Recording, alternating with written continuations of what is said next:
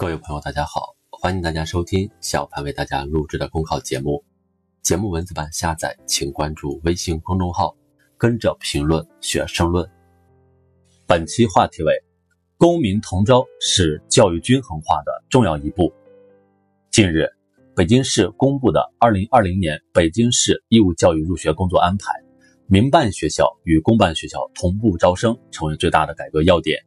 此外，还有公办寄宿学校电脑随机录取、招生工作十个严严禁等。今年北京义务教育入学工作有许多新的变化。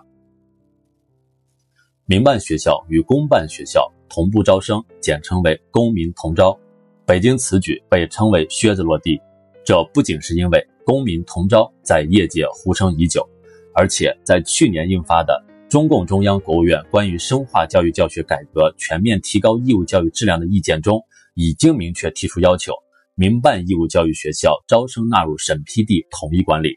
与公办学校同步招生，对报名人数超过招生计划的，实行电脑随机录取。相较于上海、浙江等民办教育具有相对优势的地区的先行探索，公办教育依然占主体的北京实施公民同招。将对更多、更广的区域产生推动和示范效应。公民同招是教育均衡化的必要一步，也是关键一步。教育是民生工程，教育均衡直接关系人民福祉。近年来，为了推进硬件均衡，国家实施了校舍标准化建设、义务教育博改项目等；为了推进管理均衡，各地探索推行学区化、集团化办学。为了推进师资均衡，县管消聘等措施应运而生，乡村任教经历在各类评选中也越发重要。为了推进生源均衡，公民同招、严格电脑派位、完善招考制度等措施不断加强。为了推进学生成长均衡，免试就近入学、学生减负、五育并举，防止学前教育小学化、整治校外培训机构等措施不断强化。由此可见。教育均衡是一个系统工程，而公民同招正是教育均衡中的重要举措之一。从2018年的数据看，全国民办学校数量比重已超过三分之一，就读学生比重约为五分之一，在江浙一带比重还要更高。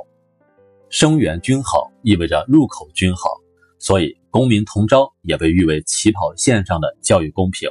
是教育均衡迈出的重要一步。但是和博改项目、校舍标准化建设，甚至集团化办学等不同，这些改革措施大体属于增益，而公民同招则和许多直接关乎人的改革调整一样，总体属于损益。所谓损益，就意味着有损有益，但因为指向的是损有余而补不足，所以从国家发展的大局来看，从人的发展长远来看。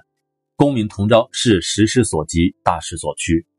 但是毕竟与原来有损，一部分学生二次选择的机会没有了，一部分受制于住房的家长寻求改变的渠道变少了，一部分民办学校的生源要受到影响，种种不确定性增加了。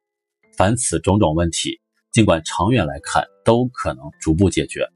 然而当下每一刻变动都涉及人的成长和家庭的福祉，所以。如何把这件事情做好，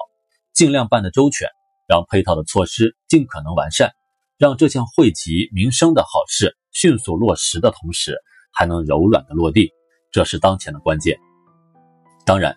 真正止损的办法，还是要继续推进教育均衡整体改革，通过各种方法的扎实推进，把教育均衡推向优质均衡，达到普遍的高位均衡。特别是加强公办学校体制机制创新。办出一系列优质特色学校来，协同加强家庭教育、校外教育和社会教育，实现生源本身的优质均衡。这种协同观和整体观是推进教育均衡任何一个措施时都必须要有的视野和关照。也只有这样，教育均衡才能真正的提高教育福祉，实现教育公平和教育效率的融合并进。本节目所选文章均来自人民网、求是网、学习强国。申论复习，请关注微信公众号“跟着评论学申论”。